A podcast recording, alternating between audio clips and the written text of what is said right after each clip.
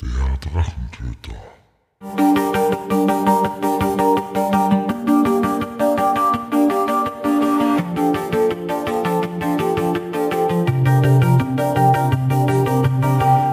Hallo und willkommen zu einer neuen Episode des Drachentöter Podcasts. Ich bin Mike und rede heute mit Lanzi und Harry über den Planet Harry. Und los geht's. Heute sind wir in den heiligen Hallen von Old Nerd News, wenn ich das genau richtig interpretiert habe, beim das Planet stimmt. Harry. Old Nerd News und Planet Harry in äh, Personalunion, also Old Nerd News in der Hälfte und auch Planet Harry im Triple nur. Also wenn man es ganz genau nimmt, wir sind ja drei im Planet Harry eigentlich. Mhm. Wahnsinn, oder? Behind the Scenes News. Ich habe hab mich immer gefragt, weil, weil also immer immer gedacht, also Planet Harry ist wahrscheinlich nach die Gründer benannt. Vom nach Planet dem Gründer benannt. Und so vom Harry, ja. oder? Also mhm. du bist der Harry, der andere ist der Planet und wer ist der dritte? Naja, wir sind ja drei. Das heißt der Kabe, der Jörg und mi, also ich. Und äh, ja, funktioniert hervorragend so. Gehen wir ein bisschen ganz zurück. Du hast ja Sowieso. woanders angefangen gehabt, nämlich ja, dort, wo ich das erste Mal gesehen habe. Das stimmt. Aber ganz, ganz am Anfang war ich in der Buchhandlung Schottentor. Das war eigentlich mein Anfang. Ich bin ja eigentlich Buchhändler. So habe ich angefangen, Buchhändlerlehre. In den äh, lustigen, äh, von vielen meinen Kunden noch nicht erlebten 1980er Jahren. und äh, von der Buchhändlerlehre ging es dann hinüber in die Spielerei, wo ich dann auch lustige acht Jahre verbracht habe. War echt eine schöne Zeit da drüben. Und noch eine Zeit, wo die Computer noch nicht so wichtig waren wie heute. Mit dem gedruckten Katalog jedes Jahr, den wir beschrieben haben und geschrieben haben. Spannende Zeit, sehr gut. Ich kann mich erinnern, 70 Schilling war der Inlandversand. Wahnsinn, ne? Anteil, ja. Kannst du dir gar nicht mehr vorstellen. Ich bin sogar extra mal von Linz nach Wien gefahren wegen Shadowrun 201, wie es mhm. rausgekommen ist, ja. Ja, das war mein allererstes Rollenspiel, Shadowrun 201. Das Danach habe ich erst das schwarze Auge gespielt. Das war der richtige erste Kontakt erst damit. Aha. Aber nicht in der, in der Spielerei, sondern vorher schon, oder? Vorher schon, ja. Das war vorher schon. Das war lustig, ja. Da haben wir eine super Runde gehabt. Mit damals einem Spielleiter, der nicht so toll war. Da hat sich einer einen Rigger gebaut und hat, glaube ich, einen halben Tag lang ein Auto baut für, für seinen Rigger. Was ein vollkommen normaler Vorgang ist. Völlig normal. Beim Shadowrun ist selbstverständlich. Mit Liebe, mit Liebe. Ja. Und Waffen. Genau. Und die erste Szene war, ein Konzernpanzer zerschießt das Auto vom Rig. und ich habe mir damals gedacht, hätte die Geschichte anders erzählt. ja, aber es gibt Spielleiter, die sind, wie sie sind. Gell. Der hat sich gedacht, wenn es die Würfel sagen, dann wer bin ich? Na, na, na, das werde ich nie machen, wenn es die Würfel sagen. Der Spaß für die Leute so im Vordergrund stehen, immer. Ja, und äh, da sind wir schon angekommen in der Spielerei, acht Jahre genau.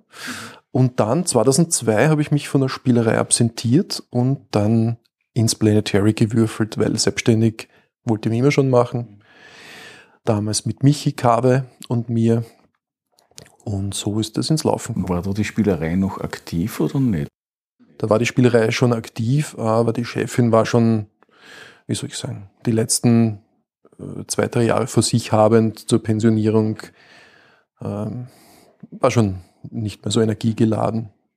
Ja. Das Lustige ist, Fun Fact, ich habe überlegt damals, 2002, ob wir überhaupt einen PC brauchen werden in der Firma. Hast du aber dann knapp dafür entschieden, oder? Na, die anderen haben gesagt, na ja, das hat schon Zukunft. Machen wir sich jetzt aber auch eine Leitung. Und jetzt sitze ich den ganzen Tag vor dem Kastel. Also das Berufsfeld meiner einer hat sich total verändert, bist du deppert.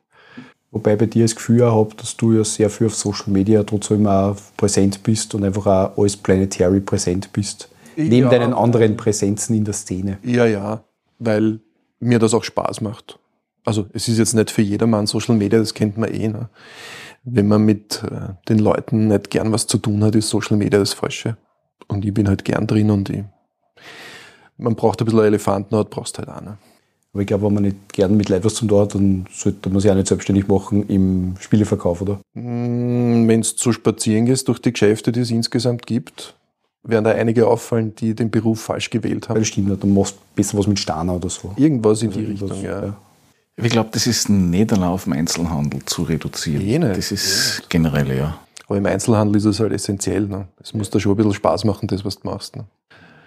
Du machst dann neben, neben dem Planetary hast du noch andere Avancen ja auch noch gehabt, beziehungsweise hast du, ich glaube, du hast einmal Comics gezeichnet oder sowas, oder bin ich da falsch informiert? Na, gezeichnet habe ich nie. Zeichner bin ich kein guter. Schreiberling bin ich. Ich schreibe jetzt an meinem ersten Rollenspiel. Ich habe mir jetzt mal zwei Jahre Zeit genommen, für nebenbei Dwarfen Warriors zu schreiben. Ähm, da teste ich jetzt gerade Patreon aus. Das ist auch so was Neues für mich. Ich bin ja relativ spät immer dran bei diesen äh, neuen Geschichten. Aber macht Spaß und äh, bin ich dabei. Und äh, ich habe gehabt, einen Buchverlag habe ich zusätzlich gehabt. Den Buchstein Verlag mit meinem lieben Christian. Den haben wir zwar wieder mittlerweile eingestellt, weil wir ein bisschen am Buchhandel gescheitert sind. Aber es hat Spaß gemacht. Die sechs, sieben Bücher, die wir rausgebracht haben, waren Ja. eine Freude. Ich habe nämlich irgendwie im Kopf, dass da irgendwas mit Comics war. Also jetzt nicht das, was du im Verkauf hast, sondern wirklich so was selbstgezeichnetes oder irgendwie sowas. Mhm, na, na, Mhm. ich war kein Zeichner nie. Okay. Vom Rollenspiel, wie weit ist das jetzt fortgeschritten? Ich habe eigentlich, bin ich mit Content füllen voll auf beschäftigt. Ich schreibe jetzt gerade die erste Kurzgeschichte dazu. Spielregeln werde ich relativ spät launchen und die habe ich zwar schon fertig im Kopf, aber das ist mir nie das Wichtigste. Und die Welt ist schon auspaldowert und da gehe ich halt jetzt hinein ins näher beschreiben. Es macht Spaß, zwischendurch mal einen NPC zu beschreiben, weil es nicht viel Arbeit ist, aber eine lustige Idee ist und so weiter und so fort. Ja, ich merke das auf Social Media. Da, wo du ja immer wieder Contents zu den Ja, genau. Warriors, wo ich einige sehr interessante Konzepte, muss ich sagen, schon gelesen. Also das geht jetzt für mich nicht so in irgendwie klassische Fantasy, sondern da ist voll viel drinnen irgendwie, Mhm. was ich jetzt ungewohnt und gut ungewohnt finde. Ja, es ist halt, was das sind so meine Ideen. Bei mir muss, wenn ihr Geschichte entwickeln, muss es äh, flüssig sein. Es darf nicht zu kompliziert werden, Aber warum Zwerge? weil ich ein großer Fan bin. Okay, also du bist mehr die Zwergfraktion und nicht so die Elfen- oder Ork-Fraktion. Wenn man das so Ich habe gegen die anderen Fraktionen nichts, aber die Zwerge liegen mir irgendwie mehr am Herzen. Weil ich mit dem Dasein der Zwerge, so wie ich sie mir vorstelle, natürlich wieder, äh, ein bisschen mehr anfangen kann einfach. Wie stößt du dann die Zwerge vor? Das würde mich jetzt interessieren, wenn ich da Ja, darf. also bei mir, also in Dwarfen Warriors ist es äh, äh, ganz klar geregelt, sind die Dwarfen, sowohl Female als auch Male, sind einfach völlig gleichberechtigt. Das ist für mich so die Basic-Geschichte von dem Ganzen. Und es ist äh, kein Feudalsystem, aber es ist ein bisschen ein Kastensystem dann doch. Ne? Also du hast die hohe Priesterin, das hängt ein bisschen mit der Religion, die ich entworfen habe für die Geschichte zusammen die äh, so das Oberhaupt der Zwergen-Community ist, ne, mit ihren Priesterinnen rundherum und mit dem Hofstaat, ähm, die da in der roten Festung drinnen sitzen, die in den Berg hineingehauen wurde über die Jahrtausende. Ähm, aber die hat über den Einzelnen jetzt, so wie ich mir auch eigentlich die normale Welt schön reden würde gerne, nicht den Obermufti Aussagekraftgrund. Also sie kann niemandem etwas gegen seinen Willen so richtig befehlen. Also die Dwarfen sind einfach ein freies Volk. Und das möchte ich halt in mein Rollenspiel umsetzen, so wie ich es mir für uns hier auch wünschen würde quasi. Da merkt man schon, wie die Politik auch äh, ins Rollenspiel hineinfließt. Aber das ist fast ein gesellschaftskritischer Ansatz. Eigentlich ja, total, ja, finde ich schon. Aber Politik, was ich mich erinnern kann, warst du da einmal zumindest Ich aktiv, hab wir haben uns mal- einmal über Wums unterhalten. Über Wums, genau. Und die, die Partei wurde ja auch gegründet. Der liebe Putzi hat mir da ähm, alles, was rechtlich notwendig war, gemacht, Gott sei Dank, weil für diese Sachen hätte ich dann den Nerv nicht gehabt. Aber auch das war denkbar unerkläglich. Ich kann mich nur erinnern, jahrelang war ich politisch sehr aktiv und es kam immer wieder von, von den kleinen Unternehmern, kam so die Geschichte, mein Gott, uns vertritt keiner und keiner vertritt unsere Interessen. Und dann habe ich mir gedacht, okay, es ist Interesse da, dann mache ich doch mal was. Und dann habe ich Wums aus dem Boden gestampft. Was im Vorfeld schon mühsam war, wenigstens ein paar Leute zu rekrutieren, die du halt brauchst für Parteigründung. Und dann habe ich mir auch hier zwei Jahre Zeit gegeben, herumzulaufen, die Leute anzusprechen. Und in den zwei Jahren wurde mir ganz schnell klar, die Leute sind einfach nicht zu bewegen und zu faul. Sie reden im Vorfeld, sie brauchen was, aber sie tun dann nichts dafür.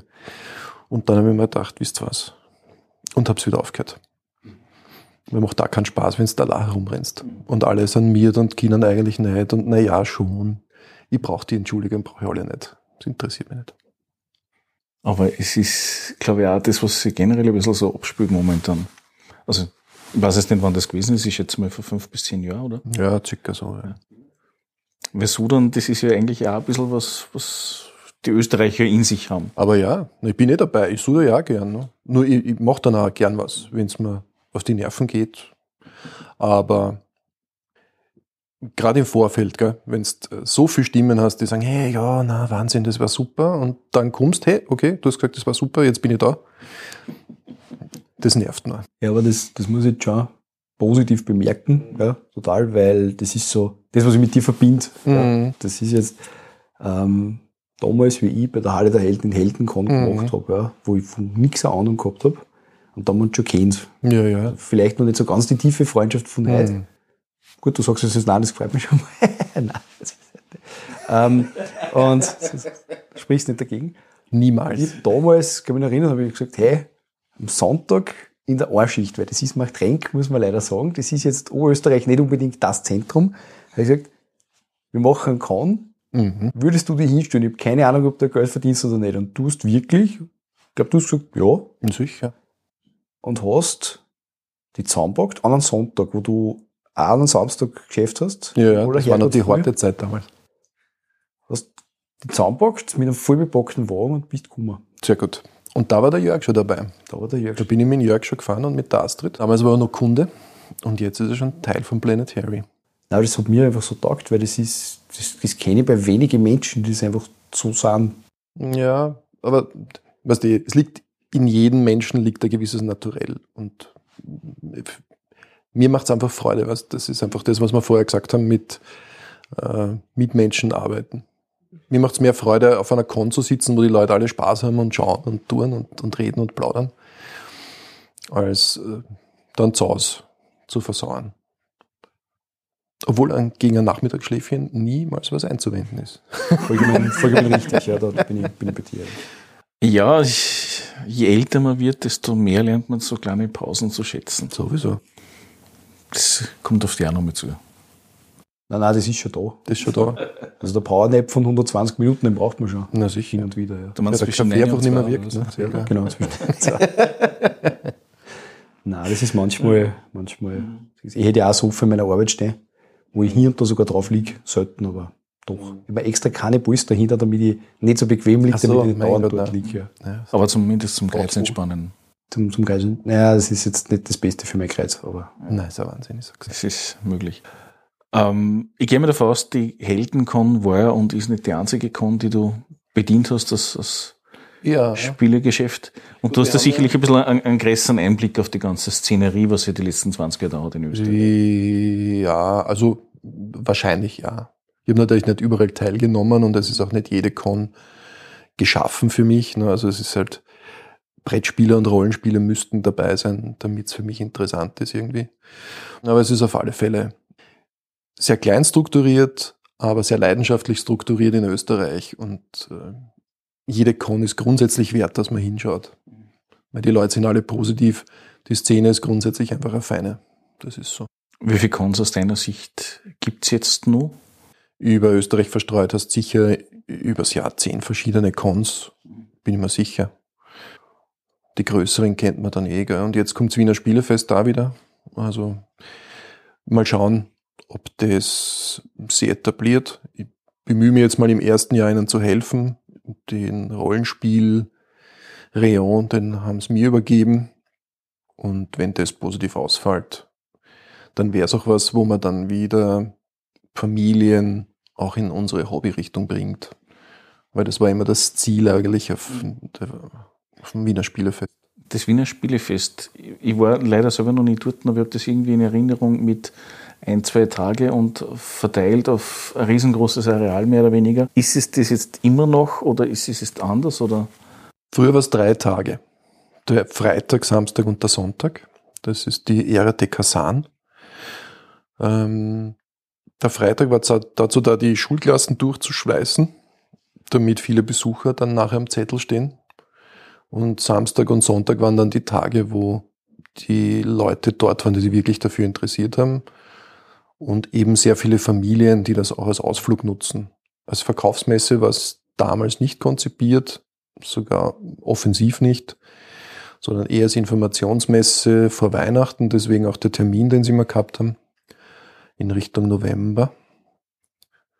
Und ähm, ja, mal schauen. Also jetzt sind wir ja mit äh, Anfang Mitte Sommer irgendwie gesegnet mit dem Termin.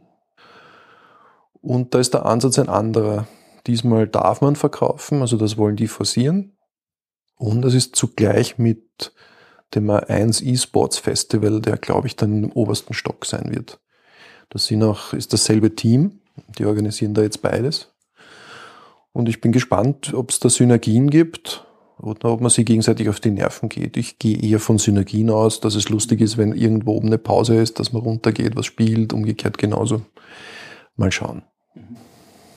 Ich muss sagen, ich kenne das von der, von der Roleplay Convention, die es früher gegeben hat in Köln. Mhm. Da haben sie auch beides gehabt. Das war für mich vorher, weil es in Essen Ja. gibt es nicht so. Das war für mich sehr interessant, weil da eben sehr klar diese Hin, äh, Hin, Hinblicken war auf Computerspiele und so. Mhm. Aber äh, ich sage mal so, Rollenspiel-Convention heißt da immer sehr stark Cosplayer. Mhm. Sieht man auf der Comic-Con und alleine das ist halt irgendwie bereichernd, wenn Ja, wer entsprechend auch mit, mit wirklich künstlerischen Outfits umeinander rennt und so weiter. Und ich glaube, dass da oft die Synergie ist, dass die Leute sagen, okay, wer ist das jetzt, der da herinnen steht und wie er Mhm. ausschaut? Ähm, und da schaue ich mir vielleicht ab und, und schaue mir das an. Ja, ich, solange man es locker nimmt und der Spaß im Vordergrund ist, ist, glaube ich, alles gut. Letztes Jahr war man, habe ich besucht in Salzburg, wie hatten die geheißen? Es war auch eine Elektronik-Spielegeschichte, wie hatten die geheißen? War das das. Start, Start-up oder irgendwie sowas? Ich weiß nicht mehr genau, wie es geheißen hat. Aber ich habe auf alle Fälle sehr gelacht. Freunde von mir haben dort ausgestellt. Und ich war zu der Zeit gerade auf Urlaub dort. War natürlich dann dort. Und äh, das Witzige war, da gab es natürlich äh, so Shooter-Ranges, wie es halt so ist, mit elektronischen Puffen und so weiter. Und daneben ist das Bundesheer und die Polizei gestanden zum Rekrutieren neuer äh, Mitarbeiter.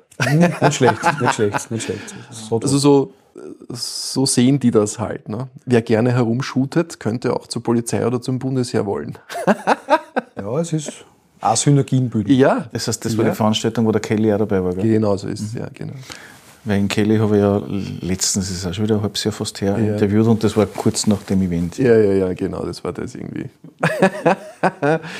Aber lustig, wie die Leute das oft sehen. Wir haben ja heuer eine Convention, die ja seinesgleichen sucht auf der einen Seite und auf der anderen Seite das letzte Mal sein wird. Ah, dann ist meine. Vienna Fantasy Gaming Convention Ah. Genau. oder auch HarryCon genannt. Ja, das ist liebevoll genannt, das ist sehr freundlich. Äh, Die Vienna Fantasy Gaming Convention, ja, tatsächlich, 20-jähriges Jubiläum. Ähm, In denselben Räumlichkeiten, wie die äh, vor 20 Jahren eben war. Und da noch einmal. Ähm, Um das vorwegzunehmen, warum ein letztes Mal? Ich werde nicht jünger. Es ist ganz einfach. Es macht Arbeit und äh, ist kein gewinnorientiertes Ding, dass man sagt, okay, es, das viele Gerstel möchte ich nicht missen, sondern es ist ein Selbstläufer, es trägt sich im besten Fall selbst. Dadurch gibt's auch die Flohmarkttische für die Leute, die dort Ware verkaufen wollen, gratis. Der Eintritt ist denkbar gering bis gar nicht. Alle Aussteller kommen gratis rein. Das ist so, wie ich mir das halt wieder vorstelle, weißt du. Aber muss ich sagen, war immer, also ich meine, ich war jetzt nicht 20 Jahre lang dort, Mhm. aber Habe war ich auch nicht mich- jedes Jahr eine, aber 20 Jahre war die aber letzte. ja. Aber, aber es war für mich die Male, wo ich dort war, immer ein Highlight, weil ich war, also zwei Cons haben wir also besonders gut in Erinnerung. Das eine war, das war sogar eine kleinere Version, Einladungskon, die Ja. ganz in der Nähe jetzt vom, vom Aufnahmestandort ist. Mhm. Das war im Gasthaus drinnen. Genau, da habe ich nämlich ja. mit, dem, äh, mit einem von den Macher, von, mit Felix Merti gehabt, Ja, von Opus genau. Anima. Und der hat ja jetzt, ähm, wie heißt das, Moonfall oder so, das Spiel gelauncht. Also ein Brettspiel auf jeden Fall. Fuyumi. Ja, danke, danke. Mhm. Also das geht immer- war die Erweiterung. ja, ich. danke, ja. Und, und da habe ich mit dem gespielt und das hat mich wahnsinnig beeindruckt, weil ich vorher noch nie eine Autorenrunde quasi gehabt habe. Mhm. Und bei dem anderen, das war größer, da war, sind mir zwei Sachen recht schön in Erinnerung geblieben. Das eine war, da habe ich äh, das Robin Hood Rollenspiel Mhm. gespielt. Das war recht cool einfach. Ganz genau. Und ich habe mich mit wem unterhalten? Aufs Beste, wo ich bis heute nicht mehr weiß, wie der Kassen oder wir haben uns anderthalb Stunden wirklich unterhalten, ohne dass wir uns kennt hätten. Ja, ja. Wir haben uns einfach zusammengesetzt und abgenördet. Und das war ein schöner Moment, muss ich sagen. Ja. Also das hat mir immer gedacht. Das müsste das erste Mal gewesen sein, wo ich dabei war, wo du mit, wo der Kevin auch dabei war. Das kann sein, ja. Und das war das, die Zombie-Geschichte. Ich habe immer so ein Thema gehabt. Ja. Genau. Ja, genau, das war die Da ist nämlich der Widmer Markus äh, umeinander gerannt, Mhm. äh, wo die Leute nicht ganz gewusst haben, ist er jetzt der Mensch von Half-Life oder ist er jetzt bei anderen? Er war schon auf the Dead, war er. Er war schon auf the Dead verkleidet. Genau, und der war hat nämlich, der, mit dem ich mich unterhalten habe, wie gesagt, leider nicht mehr den Namen, der hat eine Blume im Kopf gehabt, weil er, er hat jetzt mit, mit Plants vs. Zombies und er hat gesagt, der hat das, der hat das Thema einfach wirklich getribbelt gehabt. Und das habe ich ziemlich cool gefunden. Und ja, hervorragend. das war, Ja, ganz witzig, ja. Ja, das letzte Mal wieder war, wollten wir gemeinsam fahren, dann hast du leider auch sagen müssen, da war dann ich da, das war, glaube ich, das erste Mal, wo der Widmer Markus mit dem Harald Eckmüller Mhm. Die 3 bei 6 die Geschichten. 3 6 Geschichte äh, auch präsentiert gehabt haben Sehr auf der gut. Con, ja. Mhm. Genau. Ja, die haben sich jetzt auch wieder angekündigt, was mich freut. Es ist immer schön, wenn bei der letzten abschließenden dann die ganzen Gesichter, die man gern sieht, da wieder dabei sind. also erscheinen sie oder weinen sie, wie es bei den in Black heißt. Zum Beispiel, Ja, gefällt mir. schauen Sie ins Licht. Das ist auch cool. Wird das dann die, die letzte Abmoderation sein im Sinne von schaut ins Licht und erinnert euch? Ja, für die Con ja, genau. Ich glaube, es ist eine runde Geschichte. Und es gibt eh Leute, immer Leute, junge Leute, die dann die Energie haben, weitere Sachen zu organisieren. Ähm, ich ich klebe da nicht so dran. Ich freue mich, dass die Leute so lange Spaß dran gehabt haben. Und andere werden wieder neue Ideen haben und vielleicht sogar was Besseres machen, keine Ahnung. Ja, da geht dann eine Ära zu Ende. Ja. Es ist ja tatsächlich zum Wiener Spielefest, wenn wir es vorher angesprochen haben, damals war es die Antithese, ne? weil dort gab es damals keinen Platz für uns, weil die Organisatoren uns nicht für wichtig genommen haben und deswegen ist es eigentlich entstanden. Ne? Also und jetzt habt ihr es unterwandert und jetzt sagt es passt. Jetzt, jetzt bin ich dabei und habe es unterwandert, so einfach ist es ja. Jetzt haut's hin. Ja. Bleib lange genug am Ufer des Flusses sitzen, dann treiben deine Feinde an dir vorbei. Uh, Wege des Krieges. Ah, die, die Art davor, so ist ja. Kunst des Krieges, ja. Also weit bin ich noch nicht. Ich habe mal angefangen zum Lesen, aber Macht ja nichts. ich warte auf den Film, glaube ich. Den gibt's schon. Nein, tatsächlich, ich muss mal lesen. Irgendwann haben wir mal gesagt, du musst das lesen. Es ist nicht so dick. Nein, eh, aber es ist sehr viel, sehr viel Buchstaben, sehr viel wenig Bilder und so weiter. Und das ist Das bist du ja gewohnt. die Antithese zum Comic. Ich lese gerade was anderes. Da liest wieder irgendwelche Gerichtsgutachten. Nein, das war, äh, ich, ich weiß nicht, ob ich das jetzt sagen kann, was ich gerade lese. Ich weiß es auch nicht. Aber man kann ja alles ausschneiden. Okay, ich sag's jetzt, du schneidest das einfach raus. Ja. Ich lese zurzeit wirklich tatsächlich das Buch fachlich. Äh, Doktorarbeit geschrieben in Mhm. Deutschland, wo ich einfach wissen wollte, wie der Maßregelvollzug funktioniert, aber Mhm. anhand der, der, der, der Klientenbewertungen quasi. Er hat gesagt, überall macht man Kundenbefragungen, dort nicht. Mhm. Ah, er hat okay. das gemacht und das finde ich also für meine Arbeit sehr interessant. Als Rechtsanwalt, als, als Rechtsanwalt, als Rechtsanwalt. Mhm, mhm. Da ist sehr interessant von der psychologischen Sicht her. Ja. Darum lese ich das. Das, das würde für mich zum Beispiel unter äh, Nachrichten fallen, die ich mir auch nicht anhöre oder lese. Es würde mich belasten in meiner Psyche, sowas lesen zu müssen. Ja, ich, ich lese Aber ja du liest das ja beruflich. Ich lies, nein, ich lese freiwillig. Nicht einmal beruflich, weil ich müsste es nicht lesen beruflich. Mhm. Ich lese freiwillig, aber weil ich schon immer den, den Wunsch gehabt habe, dass ich in diese Abgründe schaue. Das ist auch der Grund, warum ich Mhm. Anwalt geworden bin. Weil ich, gesagt habe, ich will solche Dinge sehen und darum dieses Wissen, ja, es ist unangenehm, Mhm. aber es ist irgendwie, da habe ich mehr diesen, diesen faustischen Ansatz, glaube ich. So. Mhm. Ah, Ich tue mir sowas wissen. schwer. Ich kriege das dann nicht aus mir raus. Das äh, draht sich dann in mir rundherum und ich krieg's nicht aus meinem Hirn. Ja, nein, das, das geht interessanterweise ganz gut. das fernhalten. mit anderen Sachen auch schwer. tue. Also mit Nachrichten zum Beispiel, da, das ist bei mir eher sowas, das löst jetzt kein Unbehagen zum Beispiel aus. Mhm. Aber ich weiß nicht, ob das bei dir tut. Aber eher so, so stilles Aggression. Mhm. Wenn man denkt, das ist so deppert, einfach Ja. was da rein. Und so viele Leute, die, die von sich in Anspruch nehmen, sie, sie sind gescheiter wie, wie wir Mhm. alle. Ja. Und, und das stört mich dann oft so. Wenn man denkt, ich, das ist irgendwie, ja, wobei ich jetzt dann auch keine Antwort drauf habe. Ja.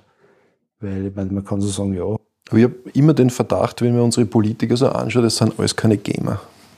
ja ich nicht. Die spülen alle nichts. Nein. Weil wenn sie spülen täten, waren es nicht so, wie es sind. Das stimmt.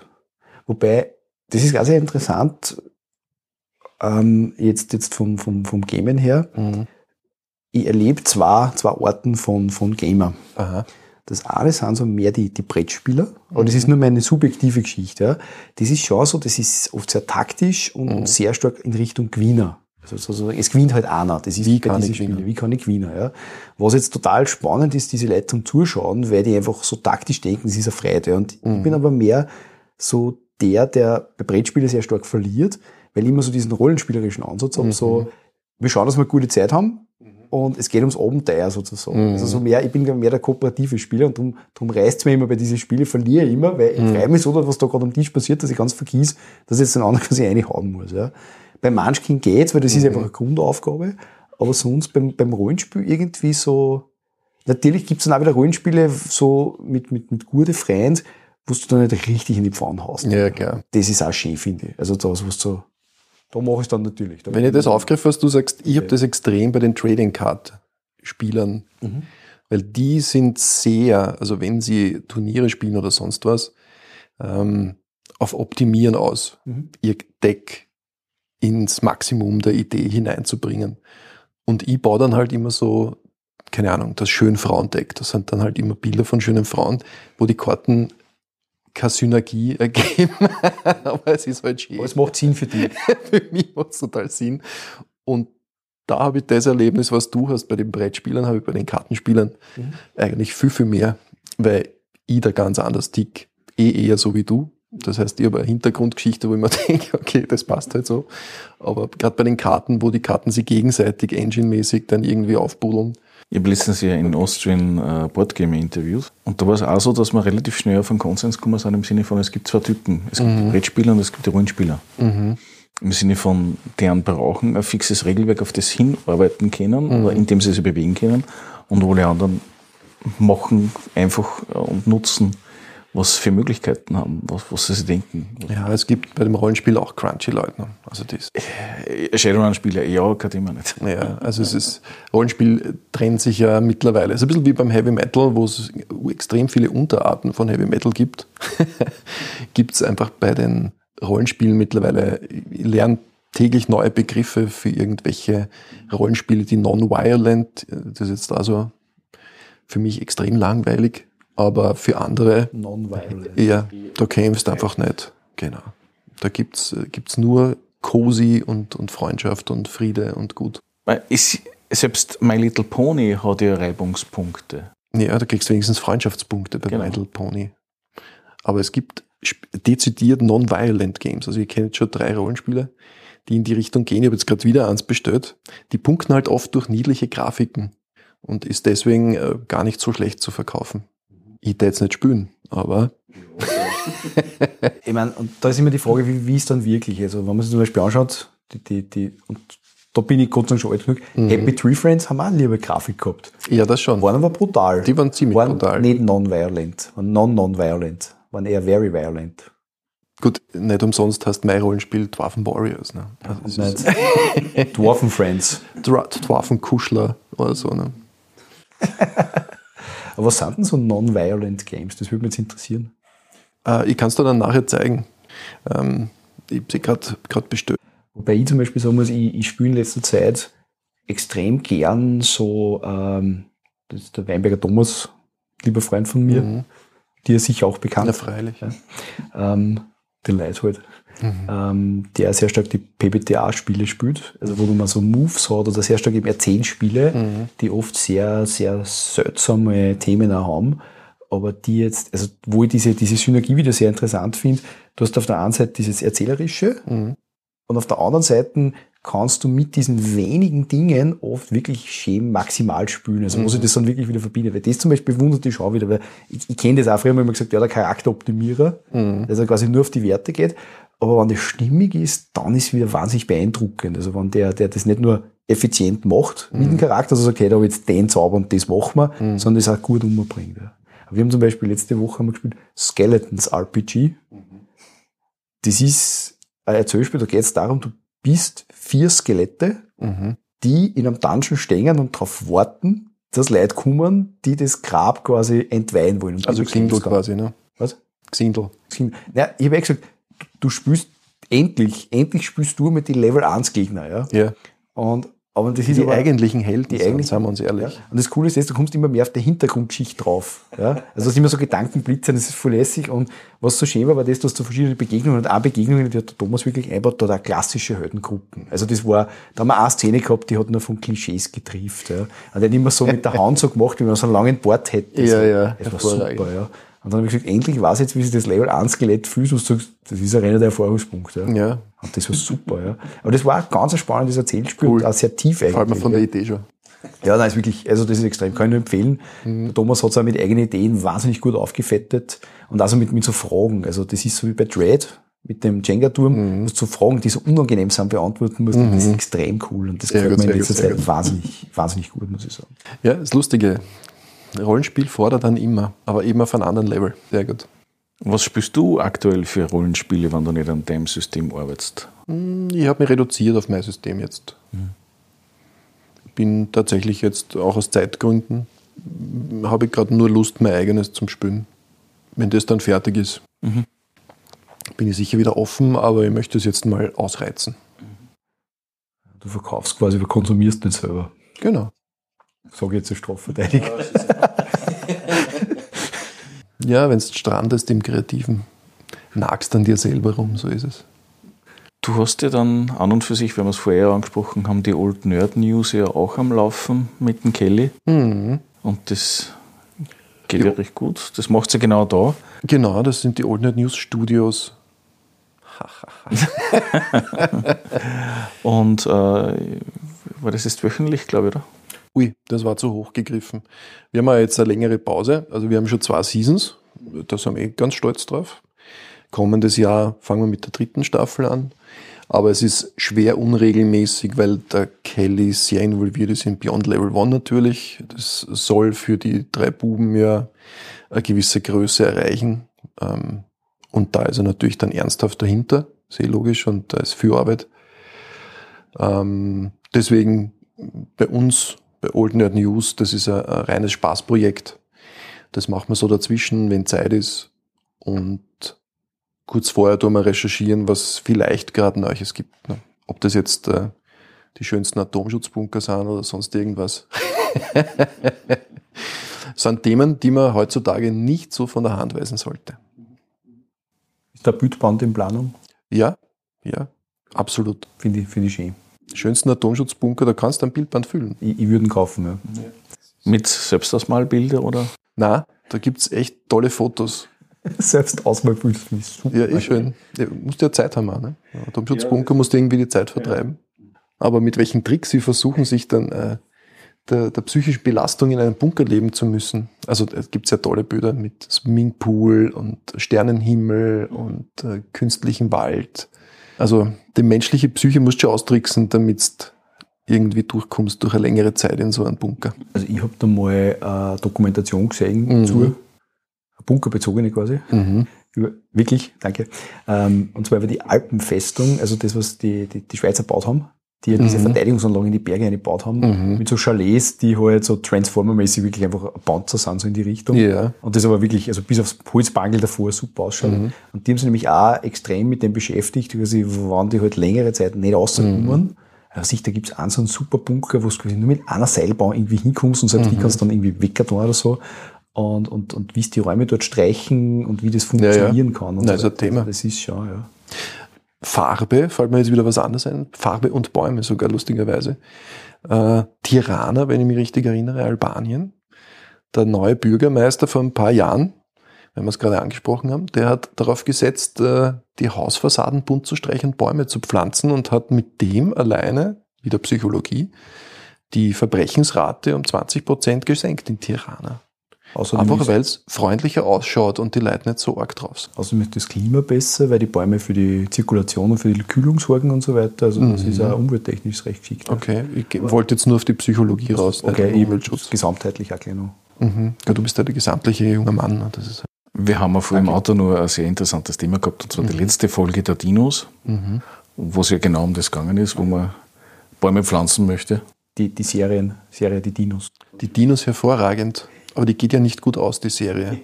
In Drachentöter nämlich habe ich die letzte Folge erzählt. Ah, sehr schön. Und habe gesagt, dass das damals für eine Kinderserie also ziemliche Themen eigentlich gehabt Ich habe schon geschaut, ja. Vor allem die letzte Folge eigentlich ein Wahnsinn ist. Ja, das Wahnsinn. Ist, das hat mich damals, also damals hat es mich geschreckt und jetzt fasziniert es mich eigentlich. Ja, Wahnsinn. Also das gut, damals war mehr möglich. Das ist interessant. Das haben wir nämlich auf der Herfahrt, das wir nicht aufgezeichnet haben, hätten wir aber vielleicht sollen jetzt im Nachhinein. Ähm, wir werden es nachher nur mehr einsprechen. Ich erinnere mich noch genau, wer wann was gesagt hat. Sowieso. Und, und tatsächlich, dass das früher, also Kinderserien oder, oder so Sachen einfach viel ja, mehr hands Sie waren weniger gewalttätig, dafür Ja, waren es härter. Also, Und aufklärerischer. Ja, Ja, auch, ja. ich meine, die härteste Serie, die ich kenne, die absolut härteste Serie, ist bitte Niklas der Junge aus Flandern. Mhm. Kennt ihr die Folge? Das ist, der Ich kriegt sie, nur ja. Wasch die ganze Zeit. Immer. Immer, wenn der halbwegs auf ist, dann, und in der letzten Folge stirbt er. Mhm. Wie war das so. bei Perrin? Da stirbt der Hund, der Ich hab- Großvater, ja, da auch alle. Ich habe oder? weder Perin noch Niklas so intensiv verfolgt. Ich habe eher Nils Holgersson verfolgt Ja. damals. Natürlich ein Biene Meier ist eh klar und die Klassiker. Wir haben ja viele Sachen, zum Beispiel äh, eine meiner Lieblingsserien aus meiner Kindheit ist der Wiki. Wir haben ja viele Folgen von Wiki gar nicht gesehen, weil irgendwer entschieden hat, dass die zu arg Ja. sind. Und ich habe jetzt natürlich Oder habe jetzt die Staffeln ins zusammengeschnitten? Haus und habe mir die Folgen alle angeschaut, die ich nicht gekannt habe, so Richtung gegen Ende der Serie. Und da gibt's also völlig arge Sachen, wie zum Beispiel die Frau vom Thury, glaube ich, die in Thury immer kaut hat. Ja, der Türe ist ja der Kleine, dann gibt's den, den Das Snorre ist der Kleine. ah, das Snorre ist der Kleine. Der Türe ist, der, ist da mit einem langen Kinn, glaube ich. ja, genau, die, die Das immer so, der so Türe sein, Bromance mehr oder weniger haben. Genau. Und Thury, seine Frau, hat ihm immer kaut. Ja, genau, die dritte. Und jetzt wollten ihm die ganzen Wikinger wollten ihm retten. Und das ging nicht. Dann hat sie nämlich alle Wikinger kaut. Dann sind sie alle weggerannt vor ihr. Es war ein Versteckspiel und die war so arg. Alle haben Angst gehabt vor ihr. Mhm. Und dann haben sie es erschreckt, indem sie einen Geist baut haben. Also Folgen, die äh, kannst nicht einmal mehr drehen heutzutage. Oder die Muppets. Die zwei Alten, die oben sitzen. Was die rausgeschoben haben, das kannst du heute alles nicht mehr machen. Wobei ich bei, bei den Muppets habe ich eher, lustigerweise habe ich die Muppets lange kennt, sondern eher die Muppet Babies, also Ah. die halt im Zeichentrick waren, wo sie ja immer Filme eingeschnitten haben. Aber, aber also Star Wars und Ghostbusters und so Okay, weiter. Also lustig. es war Kinderserien, da haben sie immer, quasi, wenn die was gespielt haben, dann haben sie quasi immer das einig, eingeschnitten. Wirklich, was? Und das war, das war, das war mir damals ein bisschen zu heavy, muss ich ganz ehrlich sagen. Weil da haben sie auch schon mal so Frankenstein eingeschnitten und so weiter. Also so kindgerechte Sachen. Sehr schön. Kindgerecht. ja. Wobei man sagen muss, ich meine, jetzt, jetzt wenn du so Disney-Film anschaust oder so, dann, dann gibt es halt auch harte Sachen. Nö, Bambi. Ja. Mama gestorben, ne? Bambi habe ich tatsächlich nie gesehen. Also, wo, was ich kenne, ein Film, der mich damals schwer beeindruckt hat, ist Watership Down. Uh, hervorragend. Der ist, der ist ja wirklich, Den habe ich tatsächlich als Kind gesehen und der war echt hart, ja. ich weiß nicht, ob ich mir das Erwachsenen anschauen kann. Ja, Jetzt also ich probiert, möchte man schon noch, Watership Down war damals sehr, sehr cool, aber hart. Mhm. Das ist auch so eine Geschichte. Die Geschichte ist ein Wahnsinn. Also, die gefällt mir total gut, weil es ja total schön emotional ist und so weiter, aber die ist echt hart für einen Für mich war das. Ende so, es war ein trauriges Ende, aber auch ein versöhnliches Ende irgendwie, Ja, genau. Wie dann der Geisterhase herumhupft. Also, hm, ja, toll, tolle Sachen. Zwecks geschnittene Versionen, ich sage Mhm. nur Captain Future. Captain Future, ja. Sie haben im Prinzip ja immer vier Folgen gehabt Mhm. im Original, das ja immer so abgeschlossenen Handlungsstrang Mhm. gehabt hat. Und im, das deutsche Fernsehen, ARD, ZDF, inklusive OF und, und Mhm. SAF hat ja dann beschlossen, das zu reduzieren und man hat ja dann nur gewusst, dass dazwischen was gewesen ist, als junger Zuseher, weil immer Mhm. Ich, fällt was. Rückblende war. Mit da war irgendwas und hin und her. Und selbst in der DVD-Edition hast du das nie gehabt. Wirklich? Bis auf eine, da hat es wirklich alle Viere gegeben, ja. Aber das, ich habe mal ein- ein Video dazu gesehen, dass das einfach so ein Beschluss war, dass gewisse Sachen schlichtweg nicht gezeigt werden. Oder auch äh, Schnitte gegeben worden sind, dass sie, so wie Han shot first, so nach dem Motto, dass man diese Dinge auch umdreht und gewisse Entkräftungen macht. Ah, ich hasse das. Kinder können das ja nicht richtig erfassen oder Mhm, das genau. und lauter so Sachen, ja. Das wäre zum Beispiel ein Gesetz, das ich machen würde, wenn ich noch Politiker wäre. Sachen dürfen nur so gezeigt werden, wie der Regisseur es rausbringt. Dann gab es aber nur eine Blade Runner Ich wollte auch sagen, was heißt das für Blade Runner? Das heißt für Blade Runner. Recut, der Re-Recut, der Ultimate Cut, der Director's Cut, Der 2000er Cut ist aber alles vom, vom selben Direktor. Ne? Director's Uppercut oder so, Ja. Uppercut, genau. und Sidecut und Sidecut, Downcut. ja. Ja. Na, also war für mich schon wichtig eigentlich, muss ich sagen. Ich hasse das, wenn irgendwelche Bürokraten irgendwas zerschneiden. Ich glaube, dass das Problem ist, das, und das haben wir auch stellenweise bei, und ich weiß, dass das vielleicht ein heikles Thema ist, ähm, dass das ja immer wieder bei Kinderbüchern hat und so weiter, mhm. wo man sagt, die, die sind in, in damaliger Zeit sind die publiziert worden. Mhm. Und aus heutiger Sicht sind die halt nicht mehr ganz zeitgemäß oder so. Mhm. Das hat sich halt einfach weiterentwickelt. Und, und, und sollte man das jetzt irgendwie verändern oder verbieten oder so? Und das fällt halt immer ein bisschen für schwierig, weil ich glaube, dass dieser Kontext sehr wichtig ist. Ja, absolut. Also, dass ich, dass ich sage, ja, das gibt's, aber mhm. man muss dann in den Kontext setzen und sagen, hey, das, das war früher so und das, mhm. das, das bewerten wir heute so oder so. Dass das früher anders bewertet worden ist, das, das, mit dem müssen wir sowieso leben, weil früher mhm. waren wir noch nicht da. Ja? Und, und das denke ich mir manchmal so, also ob, ob jetzt sagen, das Beschneiden und, und ganz klare Meinungen, das, ich sehe das schwierig, aber das ist natürlich ein schwieriges Thema, weil da kommt man ganz schnell in halt problematische Denkweisen und Meinungen ein, wo man dann ja in Richtung Gutheissung ist. Ich, ich scheue die Diskussion nicht, muss ich sagen. Ähm, Beispiel vom Christian, mit dem ich damals den Verlag gehabt habe, der jetzt als Kinderbuchautor weitermacht eines seiner schönen Bücher bei einem neuen Verlag untergebracht hat. Und da geht es um ein Krokodil, das gerne nach Paris wandern würde, um dort Tänzer zu werden. Hervorragende Geschichte, bla bla bla. Und der Verlag hat gesagt, das Wort Afrika darf in der Geschichte nicht vorkommen, weil das ist heutzutage nicht mehr so korrekt, keine Ahnung. Und da frage die, was? Das Krokodil darf nicht aus Afrika nach Paris wandern wollen, sondern aus einem äh, Land, das halt eine Wüste hat. What's the problem? Ja? Und das ist einfach, solche Sachen gehen mir sehr auf die Nerven. Mhm. Diese Übervorsichtigkeit, das vertragt's nicht. Ja, das geht einfach nicht. Ich glaube, dass man da, mal, da halt auch mal ständig Meinungsfilter betreibt, halt sehr unkritische Menschen unter, unter Umständen heranerzieht, was dann gesamtgesellschaftlich problematisch werden kann. Ich weiß nicht, ob das so ist, ob sich die Leute, die jetzt die ganze Zeit herumeiern wegen Begrifflichkeiten, dann nicht auf andere Begriffe stürzen, ob die nicht, ob die aufhören wegen gewisse Sachen oder ob sie sich was Neues suchen. Ich glaube, das liegt in deren Naturell. Dann ist halt die Farbe blau plötzlich äh, nicht mehr okay für einen Kugelschreiber oder Finde ich aber auch okay, weil ich Blau noch nie gut gefunden für einen Kugelschreiber. Ja, ja, ja. Also generell. Ähm, ich hatte, aber ich weiß, was du meinst, ja. Ich hatte letztens die Diskussion, dass ja ein Spiel ja ein Problem ist, ein mhm. Brettspiel, weil ja zwei Parteien gegeneinander mhm. einen Konflikt austragen und der Konflikt wurde dargestellt mit einmal roten Figuren und einmal blauen Figuren. Mhm. Skandal. Auf Boardgame Geek habe ich eine super Kritik zu Spirit Island gelesen. Ein-Sterne-Kritik. Und ich habe mir gedacht, okay, lese ich mir jetzt mal durch. Das war ein Amerikaner aus dem Cotton Belt, schwerer Christ, der geschrieben hat, ähm, wenn man Spirit Island spielt, soll man sich bitte bewusst sein, dass die Siedler, die da auf diese Insel kommen, ja äh, Gottes Wort verkünden wollen und dass man die Spieler, die jetzt die Naturgeister spielen, ja dann eigentlich des Teufels sind, weil die die, die Prediger von der Insel wieder weg. Ernsthaft? Ja. Und das liest du halt dann auf Boardgame Geek. So ist es. Ein-Sterne-Bewertung. Ich meine, in dem Fall. Das heißt, halt, du lässt den anderen gewinnen, oder?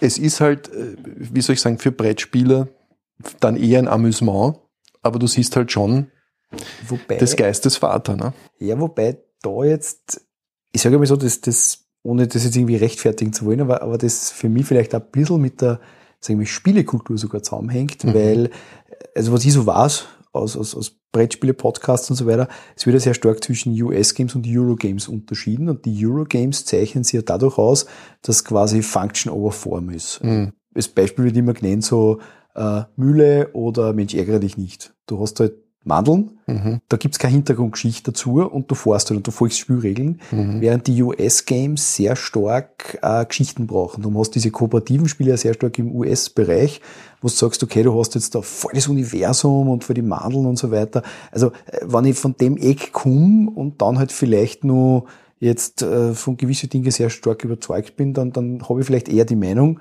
weil bei uns würde man sagen, na ja, es hat halt eine Geschichte. Das Spiel, es ist schön, schön, aber es hat halt eine Geschichte, so in die mhm. Richtung, ja. Und, aber ich denke mal zum Beispiel, ich bin ja bin ein großer Fan vom Firefly Board Game. Mhm. Und das Firefly Board Game ist für mich aber deswegen, natürlich mit Welt. Na- Natürlich mit den Erweiterungen, die ich alle beim Planetary gekauft habe. Weil ohne Erweiterungen ist das Spiel noch nicht so gut, wie es dann mit den Erweiterungen Genau, und wichtig ist, dass man die Erweiterungen beim Planetary kauft. Nein, sie sind immer. und, und das ist also da ist zum Beispiel so, das, das war jetzt für mich, da bin ich jetzt auch zu viel Rollenspieler, ja. Ähm, jetzt irgendwie halt nur, äh, äh, also von der Spielmechanik her nicht so herausfordernd, zwar interessant, aber nicht herausfordernd, ähm, aber halt, weil die Geschichte halt dahinter ist, weil das halt das ist. Das würde mit einem generischen Universum nicht funktionieren. Aber es gibt auch andere Spiele, wo ich das Universum so genial finde, dass sozusagen für mich die Regeln wieder wurscht sind. Aber es gibt auch Spiele, die für mich von der Mechanik her so genial sind, dass man, dass ich gar keine Geschichte brauche. Also zum Beispiel Bekannte von uns haben das Spiel TAC. Mhm. Und das ist, das spielt man zu viert, kann potenziell Beziehungen zerstören Mhm. und ist einfach super. Aber du, das sind halt Steiner, Kugeln, die du auf ein Holzbrett umeinander schiebst. Aber das ist die Mechanik so genial. Und ich glaube, je nachdem, ob du jetzt mehr auf die Geschichte Tag ist ja relativ schwer zu bekommen, aber in welchem Fachhandel könntest du dir vorstellen, würdest du Tag kaufen, wenn du Tag kaufen Ähm, wolltest? Ich würde jetzt einmal sagen Planetary. Steht, dass wir keine Verbraucherinformationen haben. Aber du hast, du hast TAC sozusagen. Ja, genau. weil wir ja vorher geredet haben über Spielmechaniken und so weiter. Ähm, und du auch gesagt hast, die amerikanischen Spiele sind da eher storylastig. Ist meine Beobachtung, ja. Gloomhaven ist es sehr stark äh, storylastig. Frosthaven ist doppelt so schwer wie Gloomhaven. 16,2 Kilo sage ich dazu. Ja, und 10 Kilo oder was hat das? War Gloomhaven selber. Ah, ich rede jetzt nicht von der Komplexität, sondern tatsächlich von der, Vom Gewicht. von der Tonnage. Ja, genau. So also sprich, wenn du das mitnehmen willst, dann nimmst du ein Taxi bis zum Auto. Einfach am besten so, ja. Ja, bist du aber gewohnt, wenn du Shadowrun spielst, hast du ja einmal deine 5 Kilo wie 6 dabei. Ja, aber 5 Kilo wie 6 sind leicht als wie 17 Kilo. Wenn du die gescheiten beim Planetary kaufst, nicht. Die Steuerkugeln geben wir nicht einfach zuhauen. Die Gurden. Die Gurten, ja. Weißt, ich gehe immer zu ihm, zum Planetary, und dann sagt du, ich brauche halt Würfel, aber von die besseren. Und Ja, dann, unter, unterm Laden. genau, und dann, dann hat er, dann sperrt er das so auf und dann, ja, so muss man sich das vorstellen, tatsächlich erinnern. Na, was ich auch wollte, das vergehen. Und zwar, äh, Gloomhaven hat ja ein Rollenspiel angekündigt. Ich weiß jetzt nicht einmal, ob das schon verfügbar ist oder nicht. Nein, noch nicht. Aber zumindest hat es eine sehr interessante Mechanik, weil es möchte ja komplett auf Würfel verzichten. Was es für Rollenspiel ja nichts Neues ist, weil das, wir wissen das für Dread und so weiter. Ja, ja. Aber was ist deine Meinung zu dieser Mechanik? Meine Meinung zu der Mechanik ist, dass Rollenspiele experimentierfreudig sind und dass es immer nur an der Welt hängt, ob, ah, Moment, an der Welt und an der Grafik hängt, ob ein Spiel ähm, bei den Leuten angenommen wird und ist. Das ist der Punkt. Warum habe ich die Grafik jetzt nur eingeschoben? Weil ich zum Beispiel Rollenspiele wie Symbarom, die Grafik hat die Kunden gebracht. Mhm. Also das, der Artworker, der verkauft eigentlich die Bücher. Die Geschichte gefällt mir auch gut, aber wenn er nicht mit seinen Bildern die Leute da hineinziehen würde, Wahnsinn. Arges Beispiel. Es gibt ja nur erstes Beispiel. Tales of the Loop. Mhm. Things on the Flat und es kommt jetzt das Nachfolgerprodukt von äh, dem bald in den Laden. Mhm. Weil die haben den Kickstarter, glaube ich, jetzt gerade fertig gemacht, oder? Mhm. Kickstarter ist auch geschlossen worden, so ist. Ja, da fängt dann mein Beobachtungszeitraum an. Crowdfunding bin ich noch nicht dabei. Äh, Symbarom, ja, absolut. Wahnsinn. Es ist irre, also es ist ja das System nicht schlecht, aber es gibt bessere. Die Adaption auf die 5.e Mhm. ist, glaube ich, vielleicht eine der besseren Lösungen gewesen, grundsätzlich. Ja, Wahnsinn. Aber bei dem ist mir halt extrem aufgefallen. Die Leute machen das Buch auf und sagen, oh, oh arg. Und dann nehmen sie es. Das war ja beim Ding genauso. Es gibt ja das, mal wie in das Kassen. Also ein Horror-Setting von Deutschland, von einem deutschen äh, Marketingmenschen. Das waren so zwei, drei Bände. Meteor ist abgefallen, es gibt nur mehr Deutschland. Deutsches, deutsches, äh, deutsches Rollenspiel, es ist- Horror-Rollenspiel von einem Marketing-Experten. Richtiges Mindset in zehn Tagen. Ja, so in die Richtung, ja. Würde ich jetzt einmal sagen. Äh, Aber im Endeffekt, es gibt wirklich nur mehr Europa und das war's und dann rennen lauter Zombies umeinander. Oder meinst du die Genesis? Nein, nicht der Genesis. Hat aber auch ein cooles Artwork gehabt, muss man sagen. Oder war das der Genesis? Doch, es war der Genesis, ja. Aber die Genesis hat wieder das Problem vom Cover, weil es hat kein Cover. ja, aber die Büdeln. Viel weiß. Ja, aber das, Ja, weil die bei Symbaum welcher, welcher Einzelhändler, der auf sich hält, löst die Originalverschweißung von The Genesis. Ja, stimmt. Das tust du auch nicht. Das tust du auch nicht. Nein, aber stimmt, du musst, du musst, es ist eigentlich wie bei, wie bei Bircher. Mhm. Also wie bei, wie bei Romane und so weiter, ich habe mir schon Romane gekauft, weil mir einfach das Cover, weil es interessant Ja, gefunden ja, hat. total. Dann brauchst du einen guten Klappentext hinten, der, der Mhm. wirklich so dieses, dieses Animierende hat und dann idealerweise drinnen einfach nur gutes Artwork. Und das stimmt schon. Also wenn du Rollenspielbücher hast, ein schönes Artwork hast, das nimmst du einfach mit, weil du sagst, hey, ich weiß nicht, ob ich es jemals spiele, aber, aber, aber es brauche ich einfach. Ja. Es erinnert mich ein bisschen an die Vinylschallplatten, die Mhm. jetzt wieder groß im Kommen sind. Früher hat man ja Musik eingekauft anhand vom Cover. Das ist so. Also das Genre Heavy Metal okay, aber dann war es das Cover. Wenn ich eine neue Band ausprobiert habe, Oder die aufklappbaren Covers damals. zum Beispiel. gell. Wobei das auch schön finde, irgendwie, dass, dass jetzt, wo, wo, wo sozusagen jetzt, also die CD sich mehr oder weniger abgelöst hat. Mhm. Ähm, und was ich bei, bei Schallplatten so schön finde, ist das, dass die ja mit dem, also die, das Vinyl ja auch einfärben können. Und dass jetzt einfach schon Platten gibt, wo einfach die Platten an sich einfach wahnsinnig schön ist. Ja, und, du und, sprichst ja mit einem Sammler, also jetzt gerade. das ist das, was mich so fasziniert als Nicht-Sammler, weil bei den CDs war es immer so, da hast du dieses, diesen Aufdruck gehabt. Mhm. Das war eh schön. Der hat irgendwie lässig sein können, aber es war ja trotzdem ein Aufdruck. Ja, Ich ja. hab das letztens gesehen, wie die so eine Vinyl-Schallplatte einfach Ja, produzieren Kunstwerk. und, und, und dann einfach wirklich so mit, mit die Farben ein und so besprenkeln und so. Mhm. Also du kannst einfach mit dem Träger an sich viel mehr machen. Und das ist schon toll, finde ich. Wirklich toll. äh, Vinyl Record Store Feiertag, den du normalerweise immer anvisierst, wenn du Sammler bist, wie meiner einer. Und vor zwei Jahren, glaube ich, war ich dort wieder und habe mir Platten gekauft, Helter Skelter von Mötley Crew. Äh, Platte aus meiner Jugend, hervorragend. Ja. Und eben auch so, wie du sagst, wunderbar mit den vier äh, damaligen Darstellern der Band eingefärbelt und dann ist drauf gestanden 40-jähriges Jubiläum dieser Scheibe. und dann bin ich mir echt alt vorgekommen. Solche Jubiläen sind nicht schön. Ja, das ist bei mir, ich denke mal, das auch letztens, also das ist, ich, Hast du Halloween kennt natürlich? Ja, klar. Mhm. Ich habe noch die Bildplatte zu Hause von Keep of the Seven Keys Part Na, One. schau doch. Haben wir geschenkt gekriegt zum Geburtstag, ja. Ist aber schon ältere jetzt, ne? Ist 30 Jahre her. Ja, eben, 30 ja. Sag ich doch. Ja. In etwa, ja. Weil jetzt gibt's ja relativ viel schon in die Richtung. Für einen Sammler ist das gut, aber der Wert ist natürlich für die alten Sachen um einiges höher. ich muss sagen, über irgendwie eine gewisse Verbindung zu Platten. Mhm. Ähm, jetzt aber nicht aus Musikgründen, sondern tatsächlich, wie ich klein war, haben wir Märchenschallplatten. Oh ja. Und das ist schon was, du, und dann, das Schöne war das, das habe ich dann auch selber bedienen können. Das, Mhm. Du druckst dann einfach wo drauf, sonst das auffällig ist und so weiter. Äh, dann knistert das am Anfang so. Das Ja, hat klar. eine ganz andere Haptik. Und, und da kann man erinnern, meine ersten zwei Platten waren eigentlich, also das eine waren die drei Musketiere Mhm, und das okay. andere war in 80 Tagen um die Welt, weil das so Okay. Hörspiele und das hat mich einfach fasziniert. Die Hörspiele waren super damals. umdrehen müssen mit der B-Seite. Mhm. Das ist toll. Das hat mir echt taugt. Ja, was war das bei mir? Die drei Federn, Märchenschallplatte. Sehr lehrreich natürlich auch. Und Winnetou. Das waren meine ersten Ich hab Hörspiel-Schallplatten. gehabt Sindbad, Mhm. Wobei das war eher so, so eine Mischung mit Sindbad und noch ein paar andere Geschichten mit die Tim Thaler und so weiter. Mhm. Und das zweite war äh, also auch so ein Märchen mit, ah, was war denn das?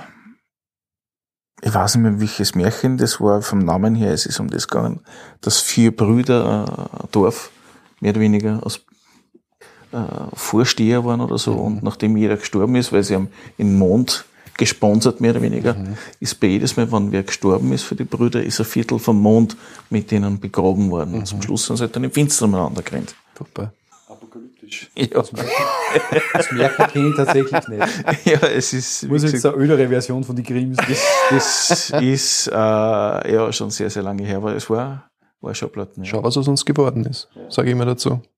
Drei Fragezeichen, muss man sagen, haben wir nur als Kassetten gehabt. Ja. Gab es damals als Kaserne Vinyl nicht, habe glaube ich, ich. Also Pumuckel, äh, Benjamin Blümchen, Ja, äh, Bibi ja, Blocksberg, das sind alles nicht mehr Alles Kassetten. Ja. Kassetten, ja, Antenna waren auch noch Kassetten. Mhm. Ich war Benjamin Blümchen, Bibi Blocksberg. Ein Shared Universe übrigens. Hat es dann ein Crossover gegeben, war ein Highlight, muss ich sagen. Ich habe Crossover habe ich schon immer meint. Wahnsinn. Mhm. Da hat der Benjamin Blümchen die Bibi Blocksberg daheim besucht. Mehr, mehr ist auch, glaube ich, nicht passiert auf der Kassetten. Ich Das finde, ein unser Highlight. Wissen ist extrem breit aufgestellt und hat eine gewisse Tiefe auch. Danke. Ob es die Hörer natürlich nachvollziehen können, der eine oder andere oder Das wird jetzt dann die eine gegoogelt werden. Ja. ja. Das ist Was zum Geier, über was reden die da? Das ist Blümchen, wer ist der Haberer? Ja?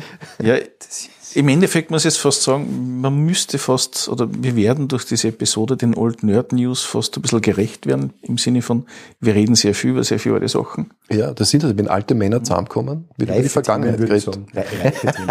Reife Themen. Ja, stimmt, du bist noch nicht alt, du bist nur reif, ja. Ich befinde mich jetzt gerade auf der Queste, weil ich, ich muss jetzt das Fun Fact einstreuen, weil ich es schon vorher dreimal gesagt habe vor der Aufnahme. Der, der, der Planet Harry, also der, Harry und ich haben am selben Tag Geburtstag. Ja, ist richtig so. Und, und wie der Stephen King, Und ich finde, jeder, der es richten kann, sollte an dem Tag Geburtstag haben. der nämlich an unserem, ja. Es sollten mehr Leute an unserem Tag Geburtstag haben. Genau. Und, und ich weiß nicht, was ich sonst noch sagen wollte. Ganz egal. Ah, Geburtstag, ja. Das Geburtstag, war's, ja. genau. Ich bin jetzt 41 geworden und ich Mhm. befinde mich quasi, quasi auf dieser Queste bis Mhm. zu unserem Geburtstag, Ja. um, um die Frage zu beantworten. Nach dem Leben, dem Universum und dem ganzen Rest. Weil wenn ich dann 42 bin, will ich es wissen. Auf alle Fälle sage ich mal Danke dafür, dass du uns empfangen hast. ja, ich freue mich immer, euch zu sehen, erstens. Und zweitens, wenn wir was Lustiges gemeinsam machen, noch mehr. Was die Leute ja nicht sehen, ist, wie viel Hightech dahinter steckt. Hinter diesen Aufnahmen. Sie hören es dann. Ja, hoffentlich. Sie hören es dann, ja. Ich glaube, er hat von der virtuellen Ausstattung bei Herinnen gesprochen. Der Wahnsinn. Der Wahnsinn, ja.